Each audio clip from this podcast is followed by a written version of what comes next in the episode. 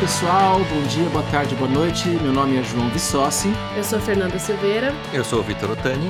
E nós somos da Critical Skills e este é o Games to Business. Hoje a gente está aqui acompanhado pelo Dr. Regis Copper.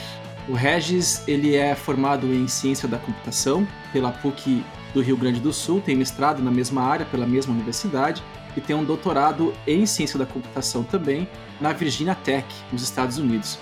Ele foi postdoc, ele teve um, estágio de pós-doutorado na Universidade da Flórida e depois ele teve um tempo como professor da Duke, onde ele foi diretor do Dive, que eu conheci, é sensacional.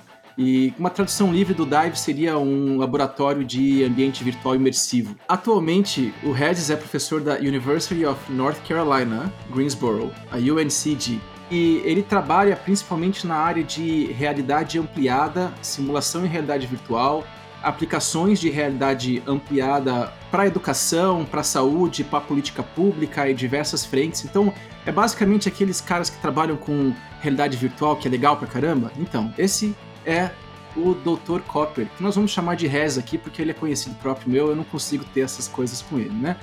Ah, mas vale a pena dizer que o Regis, né, o professor Copper, ele tem financiamento de diversos institutos. Eu quis marcar isso aqui, Regis, porque é National Science Foundation, National Institute of Standards and Technology, National Institute of Health, National Institute of Occupational Health e por aí vai, e também da FAPESP. Então o cara manja. Além disso, ele é gaúcho, gremista, insuportável, pai de três filhos, dos quais duas são gêmeas que vieram de surpresa no mesmo período, então é o cara altamente produtivo. Red, seja bem-vindo aí, cara. Se Valeu, eu falei alguma João. besteira, corrige aí. Não, não, tá ótimo, cara. Muito obrigado pelo convite, pela oportunidade de falar um pouco do meu trabalho aí. Só para dar um, uma situada também, eu conheci o João faz, eu acho que uns cinco anos, porque cinco eu sei porque meu filho tem cinco anos e a gente se conheceu através da Bruna, a esposa do João, que era babá do Dani, meu filho. Uhum. E daí o João foi visitar o meu laboratório lá em Duque e a gente ficou super próximo. Agora o João é padrinho de uma das minhas filhas e é muito legal. É muito legal o, o, trabalho que vocês estão fazendo aqui. É uma honra estar participando. Ah, que isso, que legal. Mas então, vamos lá, pessoal. Rolem os dados.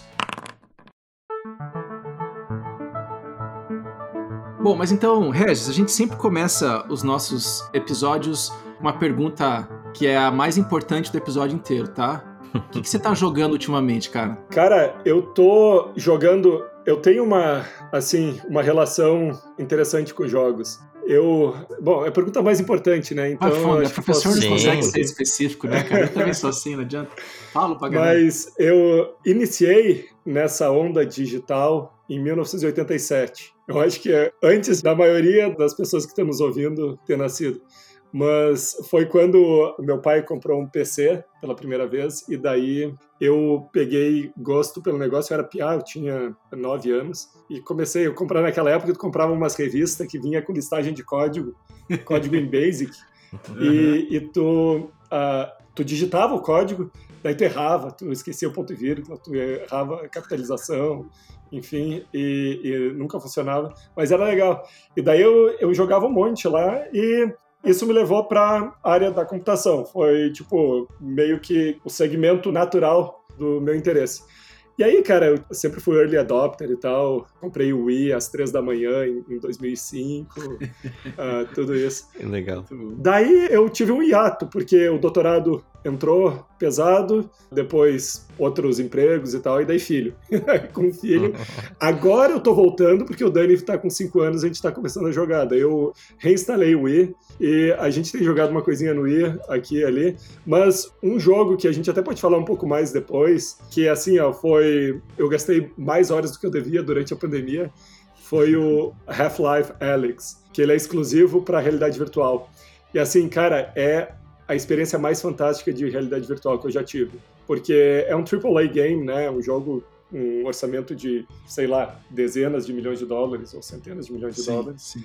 E é um nível de qualidade impressionante. Eu recomendo qualquer um que entrar no mundo de realidade virtual ou for para algum arcade, alguma coisa que tenha, Ah, se puder experimentar o Half-Life Alyx, eu recomendo porque é muito legal. Pô, mas peraí, você tem aí na tua casa pra jogar aí com esse óculos que eu tô vendo no fundo da tua tela sim, aí? Sim, cara. É, é. Acho que eu vou te visitar amanhã, hein? Não, vem, vem, cara. Porque a, a ideia da realidade virtual, já pulando um pouco pro assunto da nossa conversa, é a imersão, né? O que é imersão? Sim. A imersão é quando tu ficas envolvido, os teus sentidos se envolvem pelo mundo digital. Então, quando a gente está vendo uma TV, por exemplo, a gente está no nosso celular, é uma pequena área do nosso campo de visão que está sendo ocupada pela, uhum. uh, por qualquer visualização que a gente está tendo. A gente vai uhum. num IMAX, né, no cinema, IMAX a gente já está numa imersão bem mais interessante porque tu tem uma grande parte do teu campo de visão. E com realidade virtual tu tem uma imersão bem mais completa por alguns motivos. Primeiro que o campo de visão ele é maior do que qualquer outra tecnologia que existe. Tu tem hoje nesses capacetes de realidade virtual, a gente chama de head mounted display ou dispositivos acoplados à cabeça, eles têm um campo de visão na faixa de 110, 115 graus, o que é bem interessante. O nosso campo de visão como humanos ele é um pouco maior do que 180 graus, né? Mas a tecnologia não está até lá. Mas mesmo assim é um, é um campo de visão que te dá toda a visão específica ou visão detalhada e mais muita visão periférica. O que é muito importante quando tu tá jogando, quando tu tá tendo experiências mais realistas, a visão periférica é, ela tá, vocês são psicólogos, já estudaram neurociências e tal, mas está lá na área mais central do nosso cérebro, nas respostas de risco, de fuga ou uhum. luta e todas essas questões. Sim. Então, essa é uma questão, a questão da, da visualização e da, dos sentidos. E, além disso, tem estímulos auditivos, o áudio espacial, tu tem estímulos táteis que tem um, uma certa. Hoje em dia, o que tem mais na parte comercial, é tipo PlayStation ou, ou Xbox, que o controle Sim. vibra, é parecido, mas existe bastante pesquisa na área de uh, dispositivos ápticos, né, dispositivos táteis mais, mais avançados. Mas essa é uma questão, é a questão ah, do estímulo. A outra questão da realidade virtual que torna ela extremamente convidativa e atraente é a interatividade. É a questão da gente poder manipular o ambiente virtual assim como um jogo. Sim. Aí que eu vou falar um pouco mais adiante sobre como eu acho que a realidade virtual é uma plataforma bem legal para jogos, mas a gente não está apenas afetando, a gente não está apenas tendo a experiência do ambiente virtual, como quando a gente assiste um, um filme no IMAX 3D é, é uma coisa muito uhum. é incrível, né, a experiência que a gente tem. Mas na realidade virtual, a gente, além disso, a gente consegue afetar o ambiente, a gente consegue modificar o ambiente uhum. e alterar nossa própria, os nossos próprios caminhos dentro do ambiente virtual. Sim. É bacana você começar com isso porque a gente já pode entrar no primeiro ponto, mas eu ia comentar que essa questão da imersão, ela é muito importante para qualquer atividade, né? A capacidade de você manter a pessoa imersa naquilo seja para você consumir conteúdo em rede social, as redes sociais tentam o tempo todo fazer você ficar imerso naquela, naquela esfera, né? Seja para você conseguir executar uma atividade ou de educação, né? A gente teve um episódio com a Nayade aqui discutindo exatamente a importância de fazer educação baseada em imersão para as pessoas poderem ter a prática e tal. Então faz todo sentido, né? E a realidade virtual tem isso como principal centro, pelo que eu entendo da, do, do, da área, né? Mas aí, quando eu tava te apresentando, eu até falei realidades ampliadas, morrendo de medo de tomar uma bronca tua, porque eu sei que tem um monte de termo para falar de realidade, né? Mas eu não soube traduzir corretamente bem, talvez. Mas existe uma diferença entre a realidade virtual e as realidades aumentadas, as realidades ampliadas, né? Você pode falar um pouquinho disso? Qual que é a diferença? Claro, com certeza. É, e é uma pergunta muito boa porque existe uma certa confusão para quem está entrando na área o termo que eu utilizo, não existe um padrão mundial aceito sobre, sobre essas realidades, né? E em inglês eu tenho trabalhado com Extended Reality, que seria a realidade estendida, mas é realidade Legal. ampliada. Uhum. Eu acho que talvez seja até uma tradução melhor. Mas é que envolve todas as tecnologias de visualização e interação avançadas. Então, tecnologias imersivas, digamos assim. Mas, mas aí, para te dar um exemplo, vamos lá. Pokémon Go é o quê? O Pokémon Go é uma realidade aumentada móvel. Tá. tá. É uma realidade aumentada baseada num dispositivo móvel. Ou seja, ela é menos imersiva no sentido de do englobamento dos estímulos pelo ah. usuário, porque tu está vendo o mundo através do celular, mas ela é ah. extremamente interativa, uhum. porque tu mexe ah. teu celular e o Pokémon que tu está caçando, Isso. ele uh, se mantém na posição, né? Utiliza... Que é então... diferente, por exemplo, daquele filtro que o meu filho adora ver no Instagram que faz a cara dele virar um dinossauro e soltar fogo, né? Essa é uma realidade aumentada, talvez não tão interativa. Exato. É, Tá. Porque tu tá. Daí é uma, é uma coisa mais baseada em, no algoritmo de visão computacional que detecta a face e aí substitui Isso. a face pelo Sim. por esse avatar ou por esse Sim. personagem. Mas daí vai até longe, por exemplo, quando eu pego lá o meu celular, coloco num daqueles headsetzinho de papelão que seja, uhum. ou qualquer coisa, e aí tem uma imagem lá que eu fico virando meu rosto, aquele já começa a entrar mais pro campo da realidade virtual daí. Exato. Tá. Ou aumentada, porque a gente também tem a, a ideia de realidade uhum. aumentada, então, só para concluir o que eu estava falando, existe um contínuo que é chamado contínuo de Milgram, que foi, foi proposto ou apresentado nos anos 90, que ele, numa das pontas do contínuo é a realidade. É, tudo é tangível, físico, é o mundo que a gente vive. Tá. No outro final desse contínuo é a realidade virtual, onde tá. tudo é digital e a gente não tem nenhum estímulo real, tá. teoricamente falando, né? E aí, tudo que está entre essas duas pontas é o que é chamado de realidade misturada ou realidade mista, que aí envolve realidade aumentada e virtualidade aumentada. Virtualidade aumentada a gente não precisa falar uhum. muito, mas é quando tu tem a realidade virtual com tá. alguns componentes reais. O que realmente tem um potencial incrível e está ficando muito grande, existe muito investimento em pesquisa e desenvolvimento e é a área que eu acho que mais vai crescer nessas tecnologias interativas nos próximos 10 anos, é a realidade aumentada. Tá. E daí a realidade aumentada tem o Pokémon GO, que é móvel, como eu falei, mas aí tu tem uh, também uh, capacetes de realidade virtual, por exemplo, como esse que Sim. vocês estão vendo no canto da minha tela aqui. Uhum. Você está mostrando, é um, esse aí é um Oculus Rift. Esse daqui, na verdade, é um, é um pouquinho melhor que o Oculus Rift. É o, ah, uh, desculpa aí, desculpa aí. É o Valve Index. ele é, ele tem... Valve, ó, o coração até pulsa aqui. Assim. é bem legal porque ele tem uma... A tecnologia dele, as especificações dele são incríveis. Ele tem um campo de visão muito grande e a taxa de atualização dele, a, o FPS né, dele, o número de quadros por segundo, Sim. é muito bom, é 110, se eu não me engano. Então, mas enfim, ele tem todos esses novos, Oculus Rift, HTC Vive, a Valve Index e, e os móveis também, como o Oculus Quest, por exemplo, eles têm câmeras que estão olhando para fora, estão olhando para frente. E essas câmeras, elas podem basicamente reproduzir a imagem do mundo real para o usuário. Então o usuário pode ver o mundo real em vídeo em tempo real, com um pequeno atraso tecnológico ali, que a gente sempre tem uma uhum. latência, mas uh, essencialmente vira uma realidade virtual por vídeo e aí tu consegue colocar elementos virtuais dentro desse ambiente real. Porra, me dá um óculos desse, cara, troco na hora, assim, na hora. Andar com ele na rua, fácil. e aí a gente tem, só para terminar a área da tecnologia, os dispositivos mais avançados que existem são os dispositivos que são chamados de óticos, optical see-through, desculpa pelo inglês, mas eu, eu tô pensando numa tradução. Não tem mas problema. é um... Eu não sei traduzir Mas é, é, que ele é basicamente transparente e tu tem um filme uhum. sobre o qual é uhum. projetado de alguma forma a imagem virtual. E aí, o que acontece com a realidade aumentada? Quando a gente está falando em realidade aumentada espacial, dessa forma, que é a realidade aumentada móvel, ela é muito baseada em marcadores ou elementos no, no mundo real que são usados como marcadores, que registram daí a posição do celular e aí tu coloca o bonequinho ali. Na realidade aumentada Sim. espacial, a gente tem uma tecnologia que chama SLAM, que é rastreamento e localização simultânea. É o mapeamento e localização simultânea, desculpa. Que faz, daí usa diversas câmeras que detectam distância, detectam cor e faz o mapeamento em tempo real do ambiente acerca do usuário.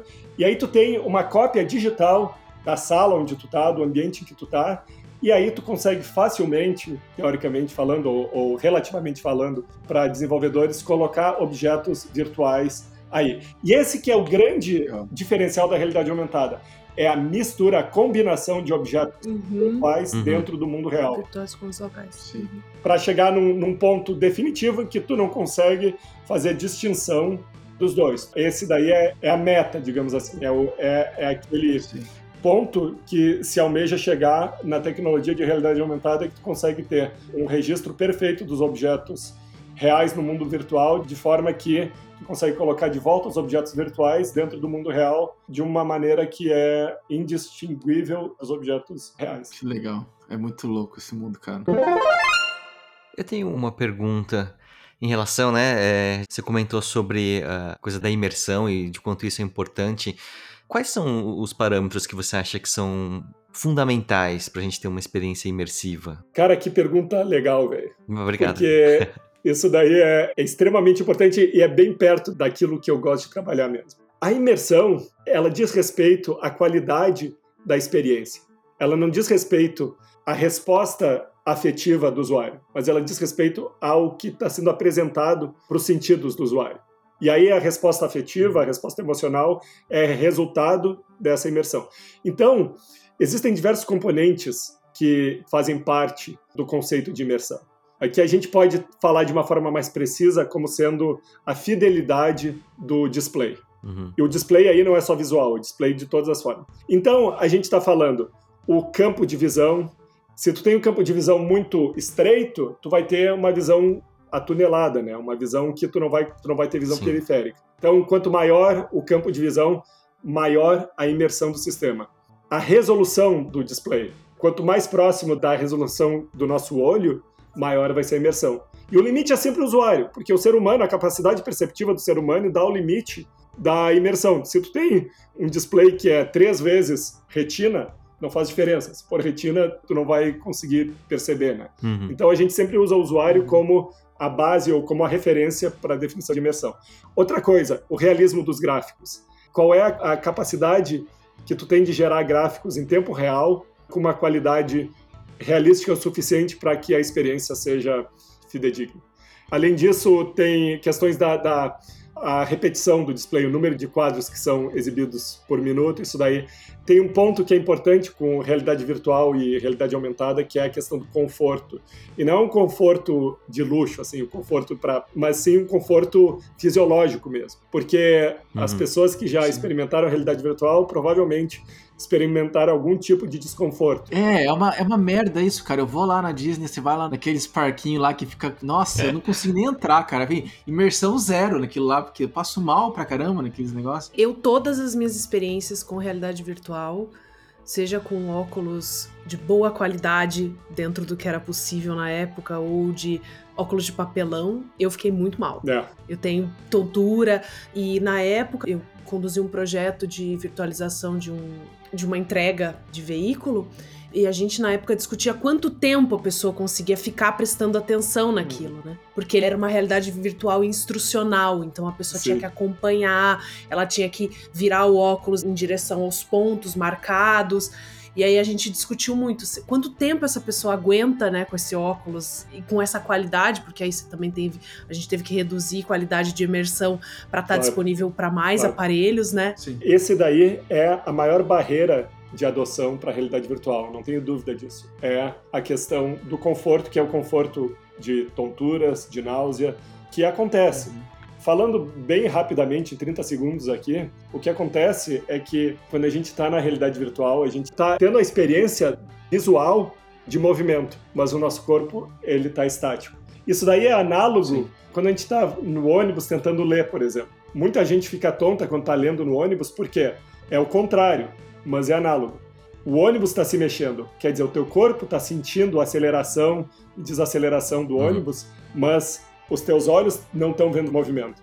E aí, existem várias teorias para tentar explicar por que, que a gente fica, a gente tem essa, essa náusea, essa resposta visceral, tanto na realidade virtual quanto em ônibus ou barco ou tudo isso. Mas uma das teorias mais aceitas é a teoria do conflito sensorial. Quer dizer, os meus olhos estão vendo o movimento, mas o meu ouvido, a, parte do meu balanço, o meu labirinto, não está percebendo isso. E aí, uma teoria que explica isso é que evolutivamente, lá os nossos avós primitivos, eles se alimentavam colhendo frutinhas, enfim, e daí se o teu corpo detecta que tem alguma coisa errada, ele quer vomitar, ele quer devolver. Então, existe essa teoria de que é uma resposta meio que de veneno, porque o teu cérebro não tá, tipo, não tá batendo, porque os olhos estão falando movimento, o labirinto está falando não tem movimento e tal, e aí tu tem, tu tem isso. Então existem formas, eu acho que foi um pouquinho mais do que 30 segundos, João. foi bem, Mas foi bem, foi bem, foi bem. Existem formas que a gente tem de lidar com isso. Isso é uma das minhas frentes de pesquisa, é exatamente ver o que, que a gente consegue fazer na parte visual de apresentar elementos visuais que uhum. reduzam isso. Isso daí pode ser papo para uma, pra uma outra legal. conversa. Sim, sim, sim. Mas sabe que eu participei já faz um, um bom tempo já de um evento sobre simulação realística e o que se estava discutindo era como tratamento ou como né, uma intervenção no tratamento do transtorno de estresse pós-traumático. E aí uma das coisas que estava sendo estudado era colocar né, esses soldados aí que têm esse transtorno para eh, ver né, a realidade virtual, mas também ter ali uma esteira para simular o, o movimento e até colocar cheiro, né, de, de claro. pneu queimado, Sim. né? Então você aumenta muito o grau de imersão. Com certeza. E a parte olfativa, ela é, vocês sabe mais do que eu, né? Mas ela é, ela remete muito, né, a memórias traumáticas e memórias profundas, né? Sim. Mas esse daí é um dos pontos bem legais da realidade virtual de sucesso, que existem empresas que trabalham com pacientes na questão de tratamento psicológico, seja de estresse pós-traumático, seja de fobias, terapia de exposição. A realidade Sim. virtual é uma plataforma ideal para isso porque tu tá num ambiente seguro fisicamente, certo? Sim. E aí tu tem que cuidar da segurança psicológica, claro. Então é sempre importante que haja um acompanhamento terapêutico, mas além de tu tá, porque até onde eu entendo, muito dessa teoria de exposição acontece em idealização e, e ensaio mental, né? A realidade virtual abrevia isso, uhum. porque tu tem a experiência. E existe muita pesquisa que mostra que a nossa resposta cognitiva e humana à realidade virtual, ela é absolutamente consistente com a nossa resposta ao mundo real. Inclusive, existem estudos que mostram que depois de pequenos momentos, minutos dentro de um ambiente virtual, tu pode alterar o teu humor para o bem ou para o mal, tu pode uhum. realizar ações que tu realizaria no mundo real. Sim. Por exemplo, se tu tem empatia para um certo tipo ou uma certa classe de pessoas, no mundo real, tu pode apresentar e não precisa ser, nem ser muito realístico. Tu apresenta caracteres virtuais, pessoas virtuais, avatares dessa mesma classe, e tu tem a mesma resposta afetiva, a mesma resposta, talvez, de viés implícito. Tudo isso é, já foi replicado na realidade virtual. A gente, aqui no Games to Business, né, e na Critical Skills como um todo, a gente tem discutido muito esse aspecto de que você pode usar os games nas suas variadas modalidades para tentar gerar esse tipo de experiência que você está comentando, né? Que é você conseguir trazer a pessoa para reviver ou experimentar algumas experiências num ambiente simulado e com isso tentar levar aí algum tipo de melhora, algum tipo de treinamento, né? No nosso caso aqui, soft skills. E é óbvio que a realidade virtual seria o mundo perfeito. Eu sempre falo aqui no podcast que o exemplo perfeito para mim é o Ender's Game, né? Que é o, o molequinho no Ender's Game que fica lá no tablet dele, ele entra numa realidade virtual e ele começa a agir dentro do jogo e o jogo serve para monitorar a saúde mental, treinar, e aí tem todo um misticismo. Pô, João, João é, isso daí mostra a tua idade, cara. Eu, a minha referência é sempre o, o Holodeck. É, pois é, é. Eu sou um pouquinho mais velho. Sim, sim, sim. Fala para quem tá escutando o holodeck da onde. Porque... O, o holodeck, que é da Jornada das Estrelas, né? É um, uma sala que tu entra e tu basicamente é a idealização da realidade virtual. Tu tem uma imersão absoluta dos teus sentidos físicos completa. Inclusive, tu pode. Tu tem resposta uh, física, tu pode levar um tiro no holodeck, tu morre. Tu é realmente transportado para um mundo virtual. É, é como o Matrix, né? O Matrix é um pouquinho mais recente, também Sim. da meia idade. Sim. um pouquinho mais recente. Minha, Vamos taguear a idade de todo mundo aqui, falando que Matrix é um pouquinho mais recente. Mas o ponto que eu queria fazer é que a realidade virtual ela tá num extremo quase que ideal disso, porque seria muito interessante. A gente pega hoje durante a pandemia, a gente tendo que fazer ensino online em casa. Pô, imagina um ambiente de realidade virtual bem feito, que você entra e você aprende ali dentro e aí você pode garantir a vida social com outras coisas. Então é, é, é, muito, muito interessante. Mas a gente ainda tem essas dificuldades de aplicação, que é essa coisa da náusea, a coisa do, do sentido e tal, né? Na tua experiência, como que você tem aplicado isso? Uhum. Que modalidades? Como é que você vê as influências disso, principalmente nessa área de treino, de educação, de... Claro. Uh, cara, assim, eu concordo plenamente contigo. Eu acho que o, o potencial, a realidade virtual para mim é a plataforma de games definitiva por causa de tudo isso que a gente tem falado, né? Que ah, quando tu tá jogando um game, principalmente um game gráfico, tu quer realismo, tu quer ter uma resposta, uma experiência imersiva em que tu te sinta presente no ambiente. Tu tá jogando Call of Duty there e tu uh, tem resposta aos teus inimigos que tu quer que elas sejam parecidas com se tu estivesse fazendo laser tag ou se tu estivesse mesmo no, no, campo de batalha. Então, Sim. o potencial é imenso. Existem barreiras, mas as barreiras, elas foram muito já uma grande parte das barreiras já foram alcançadas e ultrapassadas. Cara, é, 2012 foi a, o nascimento da nova onda de realidade virtual dos últimos. da nova onda. Antes disso tinha sido nos anos 90, que falhou miseravelmente, e antes disso tinha sido uhum. lá nos anos 60 uma idealização do Ivan Sutherland e uma implementação. 1968 foi o ano em que o primeiro legal, né? uh, dispositivo de realidade virtual e aumentada foi produzido e, e é muito legal. Né, cara? É muito... Uh, pois é, 68 isso daí tá batendo que é 55, 53 anos. 68, 63 anos. ah, não sei, minha matemática tá horrível. A minha também. Mas assim, o que acontece? A realidade virtual como plataforma de diversão, ela sempre vai estar disponível e ela vai ser aproveitada e ela vai ir, vai vir, da mesma forma que tudo que é game acontece. Tu teve o Wii, que foi um mega Sim. sucesso, e daí tu tem um efeito natural de desinteresse, e daí vem a próxima tecnologia. Sim. E então eu acho que a realidade virtual, ela ainda não, eu acho que ainda tem uma pequena barreira de custo, mas tem outras barreiras que fazem ela para fim de massa de entretenimento existem desafios, desafios até mercadológicos e que são que pode ser que chegue um dia que ela vire um PlayStation ou a tecnologia de realidade virtual pro PlayStation 6 seja 100% realidade virtual. Sim. Mas pode ser que isso não aconteça. O meu ponto é que isso não importa. O meu ponto é que uhum. existem aplicações de nicho que já estão sendo exploradas, inclusive treinamento, prática e treinamento, educação, business, tudo isso a realidade virtual, porque ela ela, a realidade virtual ela já está demonstrando que veio para ficar. E a razão disso é porque ela agrega valor. E no momento que tu agrega valor uhum. em business, tu não sai mais, porque tu Sim. demonstra o Sim. benefício. Então vamos lá, vamos falar o que que eu quero dizer com isso. Quais são algumas aplicações cujo potencial da realidade virtual é bem interessante? Aplicações sérias, né? Aplicações uh, de jogos isso. sérios, digamos assim. Cara, uma, talvez a principal aplicação é treinamento e simulação. E vamos colocar os dois juntos, porque simulação, treinamento utiliza simulação em realidade virtual e simulação pode ser utilizada para fins mais abrangentes, mas também treinamento é, é um grande deles. Então, uh, deixa eu, eu só não é vender meu peixe, porque eu não, não tenho nenhuma. Venda, venda, venda. Pode vender. Desde que você não fale do grego, pode vender. Uh, mas só falar, falar sobre um projeto que eu tenho, porque eu acho que ele exemplifica bem essa questão. Você está aqui para isso. Uh, eu estou trabalhando já, completando três anos agora nesse projeto, que é um projeto de, da utilização de realidade virtual para o projeto, desenvolvimento e, e validação de interfaces da próxima geração para a segurança pública. E aí a gente está falando polícia, Legal. polícia, bombeiros, né, e saúde, né, paramédicos, enfim. O que acontece? Sim.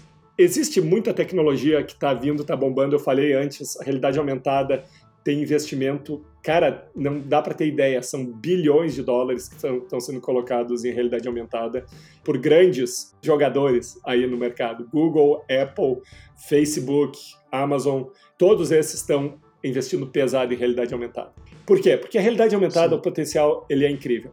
Um dos grandes drawbacks, uma das grandes desvantagens da realidade virtual é que tu te desassocia do mundo real. Tu coloca capacete de realidade virtual, isso é uma grande vantagem, porque tu está num mundo à parte. Sim. Mas para business isso daí é relativo. Tem algumas aplicações legais, mas o business ele é social, tu quer estar junto das outras pessoas. Uhum. Você ia comentar que quando você fala business, você quer dizer no mundo corporativo, né? No, nesse ambiente do. Isso, de negócios. Não, não acadêmico, não. Isso, isso. Não, tranquilo. É, eu, eu, tô, eu tô já há 16 anos aqui. É muito, muitos anos no United States of America. Cara, eu tava, eu tava calculando aleatoriamente ontem, não sei porquê, eu já passei. É, isso é coisa de, de nerd mesmo, cara, mas eu já passei de um terço da minha vida nos Estados Unidos.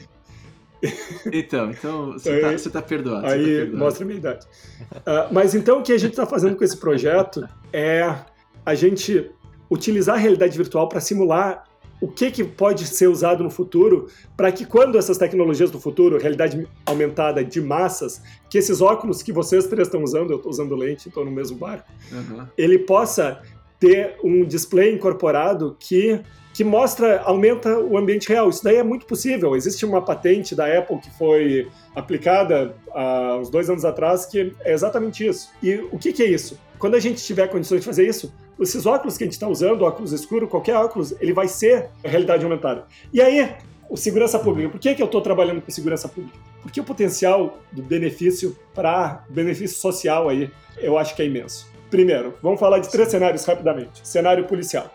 Aqui eu vou falar sobre os Estados Unidos porque é onde eu tenho mais contato. O João também vai saber do que eu estou falando. Uhum. Um dos grandes problemas hoje nas polícias é o que eles chamam de profiling, que é fazer o perfil de pessoas que vão ser paradas baseado em, uhum. em fatores que deveriam ser completamente relevantes. Raça, nível socioeconômico.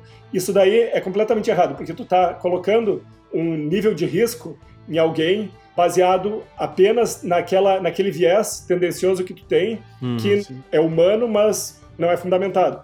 E qual é o resultado disso? Muita morte de minorias por policiais nos Estados Unidos. Vocês todos já sabem né, da, da, do que aconteceu sim, desde o do início da pandemia. Uh, foi coincidentemente Exato. no início da pandemia o George Floyd, uh, a Breonna Taylor. Sim. E isso daí, o que acontece? O policial tá lá, o policial tá on edge, porque o policial tá na, na, num nível de estresse incrível, porque a vida dele tá em jogo sempre, né? E ele tem que responder rápido. E o treinamento policial aqui nos Estados Unidos é controverso. Enfim, o que eu penso é controverso em relação ao treinamento policial, porque aqui nos Estados Unidos a polícia é muito mais violenta do que no Brasil. Mas, enfim, o que acontece é que os policiais acabam correndo o risco de ter uma resposta inaceitável, uma resposta violenta baseado apenas em coisas que estão sendo assumidas. Ok, onde é que entra o meu trabalho? O meu trabalho entra numa interface de realidade aumentada. Tu tem uma batida policial uh, no tráfego aqui. Então o policial para, aqui nos Estados Unidos acontece toda hora porque não existe pardal ou, ou não existe radar eletrônico aqui assim nos postes. A polícia que tem. Então o policial vai estar tá fazendo a uhum. ronda, ele para. Se tu tem um farol queimado, se tu tem, se tá andando um pouquinho além da velocidade, o policial tem motivo para te parar. E aí tu acaba entrando num perfil que aumenta o teu risco em relação à polícia por causa por causas uh, que são extrínsecas ao que deveria ser, tu não está apresentando nenhum risco além da forma como tu te parece, por exemplo. O que a gente desenvolveu é uma interface que vai mostrar o nível de risco desse motorista para o policial direto na cara dele. Ele vai estar tá vendo dentro do. e vai detectar potenciais riscos. Por exemplo, já vai ver detectar a placa do carro e ver se o carro Sim. foi roubado. Vai ver o motorista, vai conseguir detectar o rosto do motorista, identificar ele mesmo antes de receber o documento e ver se ele tem alguma ordem Sim. de previsão. Vai usar tecnologia de, de visão computacional para ver se tem indícios de ter alguma arma, algum, alguma coisa dentro do carro. Isso daí, Sim. a ideia é reduzir imensamente o risco que é associado ao viés tendencioso racial, uhum. por exemplo. Então, isso é uma das coisas que a gente está trabalhando. Como a tecnologia da realidade aumentada ainda não está pronta para a gente aplicar isso, o que, que a gente faz? A gente usa a realidade virtual, que já é uma tecnologia muito mais madura, muito mais desenvolvida, para simular tanto o mundo real como o que a gente está aumentando digitalmente. Então, tu tem camadas. É, a, a, voltando a, a referências de cultura pop, o, lembra do filme Inception? Né? Sim. É mais ou menos essas camadas que tem. Então a gente tem, tu tem dentro da realidade virtual, tu, tem, tu tá simulando o mundo uhum. real, mas dentro da realidade virtual também tu tá simulando os componentes digitais virtuais que vão ser aplicados. E o que a gente está fazendo daí é desenvolver isso e testando com policiais para ver como eles vão, enfim, como que eles respondem a esse tipo de tecnologia. Então, esse, esse é um exemplo. legal. Uh, a gente também tem, eu sei que a gente, eu não, eu não quero me estender muito aqui, mas a gente tem também tecnologias para bombeiros, por exemplo, que estão entrando num, num prédio pegando fogo. Aí é uma coisa muito mais para a segurança do bombeiro. Tu tá usando uh, o, o, teu capacete de bombeiro, ele é aumentado, tu consegue ver a localização de todos os teus colegas uhum. com visão raio-x quase, né, tudo por realidade aumentada. Uhum. Tu consegue ver uhum todas as bordas das paredes do prédio que são detectadas, que tu não consegue chegar porque tá tudo cheio de fumaça. Tu vê a localização da vítima. Tu chega na vítima, tu consegue receber uma, um caminho. Então, tu tem a visualização do minimapa, que é uma planta baixa Sim. desse prédio que tu tá. tu tem uh, daí o caminho para onde tu tem que partir para sair do prédio. Enfim, isso daí é bem legal. E, de uma forma similar, a gente também, só para concluir esse, esse exemplo que, a gente, que eu estou trazendo, na área médica, a gente tem o paramédico chegando no, na casa de um paciente que sofreu um, uma queimadura, por exemplo, e consegue ver os sinais vitais direto no, no display aumentado dele, né, na, no capacete ou nos óculos de realidade aumentada, e diversas coisas, como por exemplo, para que hospital mandar, uh, qual o tratamento que deve ser feito. Aqui, tem, aqui nos Estados Unidos tem muita questão de checklist, né, uh, em atendimento médico, talvez tu conheça isso, João, mas tem que ser seguido um checklist, tudo que tem que ser feito. Sim, é bem protocolar. É, um Sim. protocolo, né? Exato. Uh, e aí, uh, esse, esse checklist aí, ele é feito também dentro desse sistema de realidade aumentada. Que, qual é o resultado disso? O paramédico que está lá atendendo, ele tem as duas mãos livres para atender o paciente e diminui distrações, né? Uhum. Porque tu não, tu não precisa Sim. dividir a tua atenção da Sim. mesma forma. Tu está recebendo esses dados dentro do mesmo campo de visão que tu tem do paciente. É. E é legal porque até chegar nesse ponto de de fato a gente poder ter isso no óculos, né? Isso é, pô, eu fico pensando Black Mirror, essas séries discutem muito esses elementos, né? Mas é tudo em função da imersão. Mas até chegar nesse ponto, que é o que você comentou, você pode usar essa esfera virtual para treinar esses elementos, né? Exatamente. E Uhum. com isso você pode facilitar. Uma outra aplicação que eu fico pensando que é um projeto que a gente está tentando fazer junto há um certo tempo já, é você conseguir usar o conteúdo virtual para levar treinamento a lugares onde você não tem acesso ao treinamento. Então você quer fazer um treinamento vivencial, mas você não tem pessoal treinado, você não tem estrutura, você não tem nem casos para treinar as pessoas, você leva isso através de realidade virtual, né? É, é bem mais possível. Com né? certeza. E, e, cara, a acessibilidade disso, isso daí para o pessoal que está escutando, que está no meio corporativo pensando talvez em empreender, cara, tu não tem ideia do baixo custo que é para implementar uma coisa dessas. Para implementar soluções de treinamento em realidade virtual. Hoje em dia, o mundo inteiro, ou grande parte do mundo, das pessoas do mundo, tem um smartphone. Tem um telefone celular, um Android. Tu transforma esse Android num dispositivo de realidade virtual a um custo de 10 reais. E tu tem uma resposta potencialmente muito boa. Claro que não vai ser o Valve Index ou não vai ser um Oculus Rift, mas tu vai ter muito, tu vai ter muito mais do que tu já tinha há 15 anos atrás, o- quando eu estava estudando, um, um capacete de realidade virtual que é menos a tecnologia, as especificações são bem inferiores a de qualquer Android que tu coloca, não precisa ser um, um Samsung Galaxy, nada, qualquer, qualquer telefone baratinho que tu coloca um cardboard, as especificações objetivas imersivas eram menores em 2008 e esse dispositivo Então, custava sim. 10 a 15 mil dólares. Uhum. Então, É, isso é legal. Eu acho que o grande custo está sempre envolvido na construção do conteúdo, com né? certeza. Você ter a- o conteúdo a ser consumido. E acho É. que esse é o ponto de pensar a, a partir quem está em educação, né, quem está em treinamento, pensar a construção de conteúdo já numa plataforma que seja possível ser transportada para o ambiente. Com certeza, Virtual, porque né? é, é exatamente isso. O custo para desenvolver conteúdo existe para qualquer tipo de conteúdo, né? Tu tem custo Uhum. para desenvolver conteúdo Uhum. tradicional. Exato. E ah, isso é só uma nova mídia. Tu vai ter, talvez, eh, se tu trabalha com educação, tu vai ter que ter na tua equipe, ou tu vai ter que, talvez, contratar, enfim, tu vai ter que ter alguém da área de desenvolvimento. Mas, de qualquer forma, tu tem outros custos. Isso é só mais um custo que é agregado e não é um bicho de sete cabeças. De novo, voltando uma década atrás, quando eu estava mais ativamente desenvolvendo, tu precisava ter muito mais treinamento para virar um desenvolvedor. Hoje em dia, as ferramentas estão aí que qualquer pessoa que tenha uma qualificação secundária consegue virar um desenvolvedor de, de aplicações de realidade virtual. Isso é muito legal, cara. Isso é muito inclusivo, porque tu consegue oferecer a possibilidade de pessoas que talvez não tenham condições de passar anos no ensino superior. Cara, é, é muito legal o mundo que a gente está vivendo hoje. Tem um monte de merda. Mas tem uma parte que é muito legal, cara, que é essa questão da, da socialização do, do conhecimento. A Coursera, cara, um, esses MM, como é que é? Uh, Massive Multi, enfim, é, esses cursos, Os MOOCs. MOOCs, é, Massive MOOCs. Online uh, Courses. Online, Massive Open Online Exatamente, courses. são cursos Os gratuitos. online massivos Exato. gratuitos. é. Cara, isso daí traz. e- e, assim, ó, a plataforma gratuita para uso particular, para uso de ensino, Unity. que é uma plataforma de desenvolvimento de jogos que é, ela é absolutamente voltada também para a realidade virtual. Existem centenas de cursos e Sim. tutoriais. Sim. O que eu queria perguntar ou, ou, comentar, né, que eu achei uma coisa super importante, é que existe um custo, né, para desenvolver, mas eu fico pensando, né, eu tenho uma experiência um pouco maior aí na área de, de treinamento médico, quando a gente faz o treinamento, por exemplo, de grandes catástrofes, que você precisa mobilizar hoje, né, a gente precisa mobilizar um, um, uma equipe gigante de pessoas que vão fazer né, os papéis dos, dos doentes, dos atingidos, né, da uhum. catástrofe, uhum. dos socorristas. E é uma experiência super legal, super imersiva. O problema é que eu consigo fazer isso uma uhum. vez. Uhum. E se eu aprendi, eu, eu, aprendi e eu fico pensando no potencial da realidade virtual de falar, olha, eu quero ver isso de novo, né?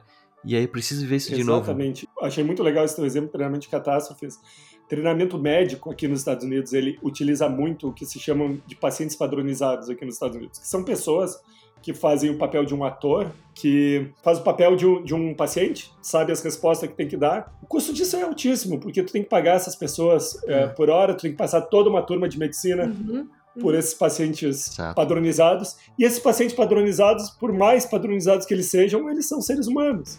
Então, tu não tem como padronizar 100%, eles não vão sempre responder a mesma coisa, porque eles têm os próprios vieses deles, como qualquer ser humano tem. No momento que tu faz, tu utiliza a realidade virtual para isso, tu ganha na padronização, porque tu garante que a resposta vai ser consistente sempre, tu garante na repetição, então tu consegue reproduzir com baixíssimo custo, porque uma vez que tu desenvolveu o conteúdo, tu apresenta o conteúdo quantas vezes tu quiser. Exato. Escala, escalabilidade, né? Ah, Você consegue fazer exato. isso com mais volume, né? E e tu não necessariamente substitui, porque também eu acho que pode ter muito, muita resistência Exato. pela questão Sim. corporativista de manter as economias tradicionais, né? Mas tu não está substituindo. Sim. Ah, tem muita coisa que a realidade virtual, e aí até a gente coloca, quando tá, começa a falar sobre pacientes virtuais, eh, enfim, que a gente entra na, na área da inteligência artificial, que também é, é uma, é um negócio muito legal para business, eh, tu começa a entrar nessa área, mas tu não vai substituir o ser humano. E à medida que o tempo passa, tu vai ter novos empregos que vão ser necessários. Cara, uma, uma coisa que eu sempre lembro, eu li alguma vez, quando vem uma tecnologia nova, disruptiva, ela gera muita resistência por causa disso, né? E essa Sim. história que eu sei, alguma coisa como o sindicato dos carroceiros de Nova York tiveram muita resistência à implementação eh, de automóveis. Porque não só os carroceiros, mas tinha uma economia inteira de, de todo mundo que tinha que Sim. limpar, que tinha que fazer. E a economia teve que ser substituída. Então, isso é uma coisa que é inevitável, mas não precisa ser negativo, porque aqueles caras que estavam fazendo isso viraram mecânicos e viraram outras coisas, só que muitas vezes no momento tu não consegue enxergar, Sim, né? Multiplica a mão de obra, né? Principalmente a pessoa que está no lado fraco da corda tem mais dificuldade de perceber que existem oportunidades, até porque tem muita incerteza, né? Mas eu não tenho dúvida que, que, com tudo isso, realidade virtual, inteligência artificial, robótica, vai sempre ter demanda para trabalho para as pessoas. Não, sem dúvida. Isso é fundamental, sim, né? O João falou, vamos escrever o um projeto. Falei, vamos, bora aí. Porque é isso. É, eu trabalho no, numa instituição que é super tradicional, né? Então, quando você pensa em substituir, você fala assim, mas como assim, né? A gente faz isso há, sei lá, décadas, né? séculos, e a gente vai fazer diferente tem que fazer, não tem jeito. Acho que as coisas vão evoluindo para melhor, né? A minha experiência com o projeto de realidade virtual foi na, no, no, sentido de adiantar a experiência do cliente em relação ao produto da empresa. Uhum. Então, a experiência que ele teria de receber o produto né, no dia da entrega, ele tinha antes. Uhum. Então ele já poderia conhecer sobre o produto, entrar no produto, tudo virtualmente, né, e fazer toda aquela visita guiada.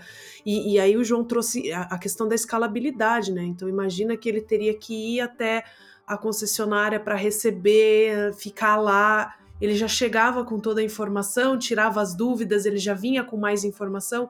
Isso torna a experiência dele, e aí, em termos de negócio, até com a marca, muito mais positivo. É. Muito mais positivo. É, não, o potencial é incrível. Eu também eu quero falar um pouco sobre isso, porque dos riscos, né? Porque quando tu falou, quando eu estava falando sobre a questão do conforto, tu disse que tu sempre teve uh, problemas e tal. E me parece que talvez esse projeto não tenha ido muito adiante, né?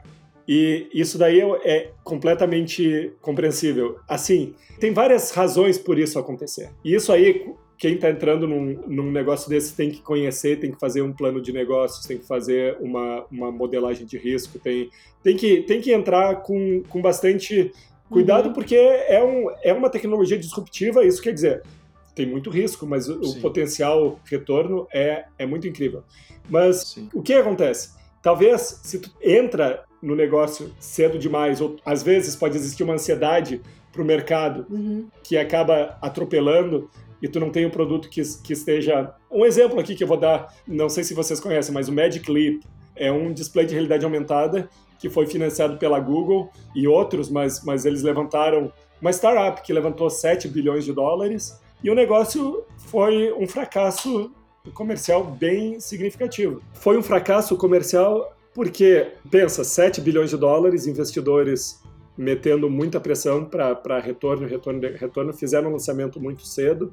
Uh, HoloLens, provavelmente uh, mais pessoas conhecem, que foi, ainda existe e, e teve um, um, sucesso razoável, mas é uma tecnologia, a realidade aumentada não é uma tecnologia de massa ainda, é uma tecnologia de nicho, muito nicho, e de pesquisa e desenvolvimento, então grande parte da, de quem tem o HoloLens hoje é quem trabalha com pesquisa ou quem é realmente uhum. vidrado em tecnologia e gosta desses brinquedos. Quero dois. Mas o Magic Leap veio com muitas promessas e não conseguiu entregar.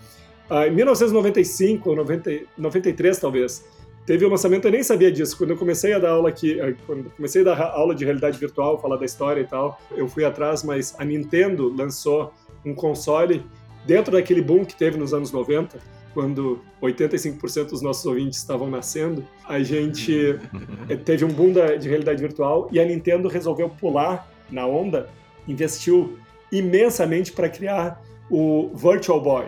Virtual Boy foi um console, alguém talvez conheça, mas procurem no Google aí, procurem no YouTube, existe alguns alguns vídeos. Cara, o troço era muito ruim. Em 1995, 1993 por aí era a época que já tinha NES, já tinha Super NES. Tipo, tinha Sonic, tinha jogos com gráficos legais, uh, uma resolução legal, cores. Virtual Boy era imersivo no sentido que tu tinha um capacete que tu enfiava a cabeça, ele ficava parado, montado na, uh, na mesa, tu colocava a cabeça. Por questão de custos, usaram um químico que era vermelho, tudo era vermelho, então era, tu estava num banho de sangue. O, o campo de visão era pequeno, era, tu ficava doente, tinha uma experiência eu horrível. Tô vendo as imagens aqui, cara, é terrível. nossa. E, e, o que que houve, cara? Isso daí jogou a tecnologia da realidade virtual 20 anos para trás. Foi até o meio da década de 2010 uhum. que voltou. A gente continuou, eu estava iniciando naquela época, um pouquinho depois. Pesquisa acadêmica estava bombando realidade virtual. Militar estava bombando nos Estados Unidos. Mas consumidor, meio corporativo, estava longe. Porque o Nintendo tentou e tomou uma picada, por quê? Porque os caras foram com muita sede ao pote para uma coisa que era muito primária. Então, talvez a, a mensagem é: hoje a gente está num. Primeiro, a gente está num boom, nem um boom, agora é uma estabilidade já. A gente está em 2021, a gente está chegando em 2022. O, o Kickstarter do Oculus foi em 2012 que foi a, o maior Kickstarter até então, levantou mais de um milhão de dólares, e depois levou a aquisição do Facebook, uh, do Oculus pelo Facebook, que foi bilhões de dólares, enfim, e aí que uh, a partir de 2014 todo mundo quis entrar na barca. Uh, assim como Nintendo perdeu dinheiro em 90 e pouco, todo mundo fugiu, Facebook ganhou dinheiro em 2014, ou botou dinheiro, todo mundo entrou. E o negócio agora está assim. Mas entenda o mercado, tanto o mercado do objetivo, né, da aplicação, mas também uhum. a tecnologia. É muito importante entender a tecnologia. Outra coisa que eu quero falar que é muito importante, que muitas vezes é overlooked, que não, não se presta muita atenção. Ignorado. É ignorado. Experiência do usuário. Investimento na experiência uhum. do usuário. Experiência. Não usem apenas sim, engenheiros para desenvolver as plataformas, para desenvolver os sistemas. é muito importante ter pessoas que conhecem o ser humano. Eu sou cientista da computação, mas eu trabalho com IHC, com interação homem-máquina. Eu uhum. costumo falar que a, o meu trabalho ele é 50% computação, 50% psicologia. Porque para tu desenvolver, desenhar para o ser humano, tu tem que entender o ser humano. Tu tem que estudar o ser humano. Sim. Tudo que eu faço é, em termos de pesquisa, é levar gente para o meu laboratório testar o que eu estou fazendo. Porque eu tenho que ver como que isso funciona com pessoas para ver se isso é bom ou não. Analiticamente só não resolve. então. É, eu fico voltando para o que você falou da imersão, né? É, tentando traçar esse paralelo do que a gente está propondo aqui com o RPG, né? E, e, da realidade virtual, das realidades estendidas, né? Porque quando você falou lá atrás de, de ah, porque a imersão, a experiência é o que segura a pessoa ali. E aí eu, eu fiquei pensando, bom, o que que segura a gente nas mesas, né? O que que segura a gente participando por quatro horas sentado e, e agora jogando virtualmente em uma mesa de RPG. É a experiência, é o ambiente que é criado e que a gente consegue. E aí eu fiquei pensando, nossa, criar um negócio em realidade aumentada ou, ou virtual pra gente jogar. Cara, é muito é legal, né? Muito legal, né? Completamente. Então, só deixa eu jogar mais um, mais um termo aí, que em realidade virtual tem muita relação com a experiência do usuário, que é a presença. Eu falei da imersão. A imersão é aquilo que o usuário está recebendo o que o usuário está respondendo é a resposta de presença. E no momento que tu tem uma resposta Sim. positiva de presença, ou seja, que tu te sente no ambiente virtual, tu sente como se tu estivesse no mundo real, tu atingiu o objetivo de muitas aplicações. Então, falando sobre Sim. RPG, que eu acho que é, um, é uma coisa muito legal que eu vivo prometendo para o João que eu vou, entrar numa mesa, mas uh, enquanto meus filhos ainda não tiverem todos na, uh, semi-autônomos, é difícil. Mas, cara, o RPG, a realidade virtual associada ao RPG, é uma coisa que, assim, ó, tá batendo, tá picando, cara. Tá picando muito. Porque, ah. Assim, o que é muito legal do RPG é que. Aí você foi meio gauchês aí, que eu não sei o que você quer dizer com tá picando. Tá picando, cara, então eu vou, eu vou falar é. a etimologia, cara. A bola tá picando, velho, tá esperando alguém chutar, cara entendeu? Ah, tá picando na frente do gol, assim. Ah, tá na cara do tá gol, tá na cara do gol. Ah, Vamos vocês falar quicam, brasileiro, tá né? Tá quicando, né? Isso, tá. Mas, cara, o, as mesas de RPG é tudo, assim, eu acho incrível isso, porque é uma realidade alternativa que é vivida e experienciada por todo mundo. Sim. A realidade virtual tem o potencial de trazer de agregar isso. Tu não vai substituir. Existem RPGs, games de RPG, enfim, uh, sei lá, me ajuda aí, Diablo e outros que são. É, não, tem, tem, ah. tem vários, né? Os, os, os, abertos, né? É, você é mais passivo, né? Você tá controlando um personagem. É, é. É, é mas é, o que ele discute é muito isso, é, é, a passividade, né? Você tá vivendo uma narrativa uhum. ali dentro, e mesmo os mundos abertos, assim, você tem uma liberdade, mas ela é cerceada a um certo grau do que é desenvolvido. Por isso que eu acho que não é, não é uhum. por aí. Para esse RPG raiz, né? É o que, que a gente está falando. O que a gente precisa é só de um, é só de uma sala. É uma sala virtual que isso, existem muitas isso. aí, que é, é um avatar que cada um vai criar e ferramentas, isso. cara. Ferramentas que podem ser criadas que são extremamente simples, ferramentas que estão ligadas Sim. ao jogo. Tu tem mágica, cara. Pensa uh, que tu vai aplicar uma mágica tu não precisa, quer dizer, além de tu aplicar a mágica, tu enxerga a mágica sendo aplicada. Exatamente. Isso, isso. Mas é, é, esse que é a sacada, eu acho, porque se você olha como é que a gente joga, porque ah, houve uma transição muito grande do RPG, do mundo, né, do, do RPG de mesa que a gente fala, né, para jogar RPG de mesa virtual. Sim.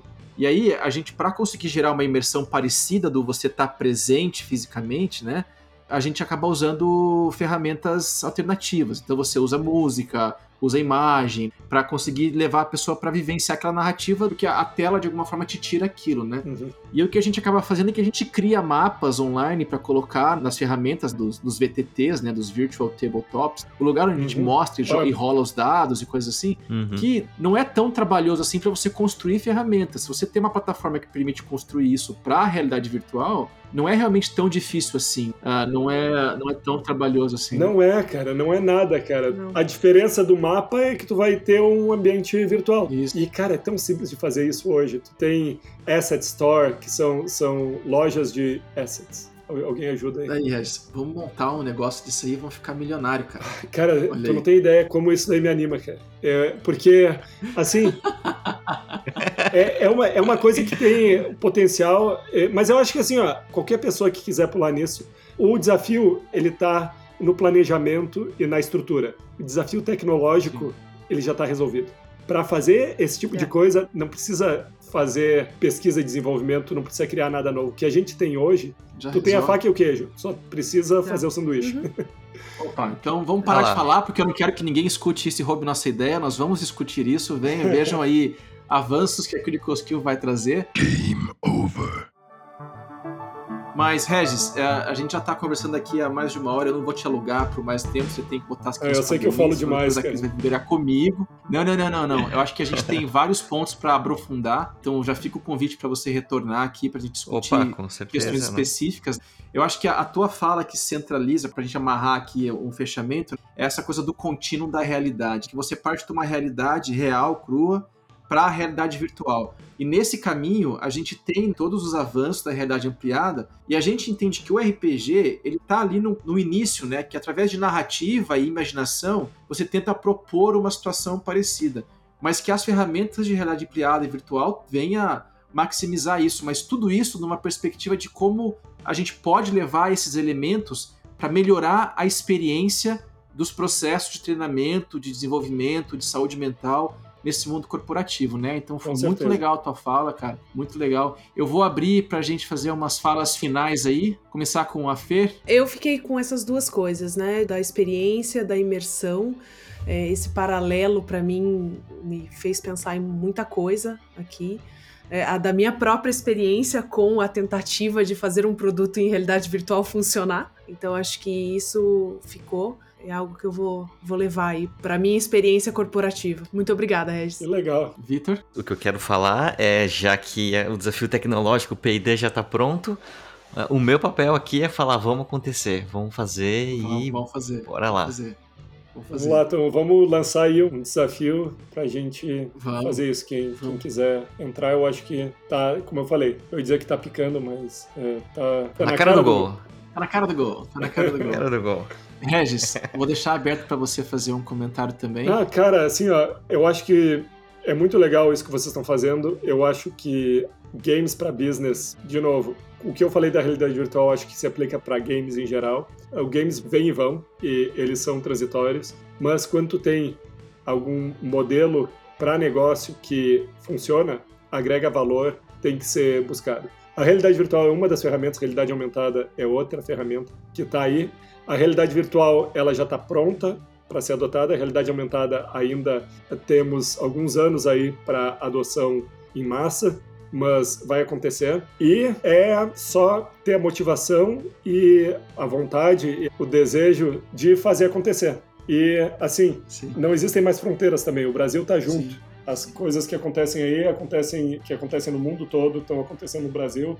E o Brasil é um grande exportador de cabeças. É bom que o Brasil comece a ser um, um mantenedor de cabeças também. Legal, mas muito é isso bom. mesmo. Regis, foi muito legal. Muito obrigado por ter aceitado o nosso convite e ter exposto aí. Tem muito para abordar e esse assunto ele é fascinante mesmo, tá? Então, agradecemos aí bastante a tua fala e é isso aí. Acompanhem os nossos trabalhos aí nas outras redes sociais, no YouTube, na Twitch, nossos outros podcasts, tá? Tá tudo aí na postagem e até a próxima.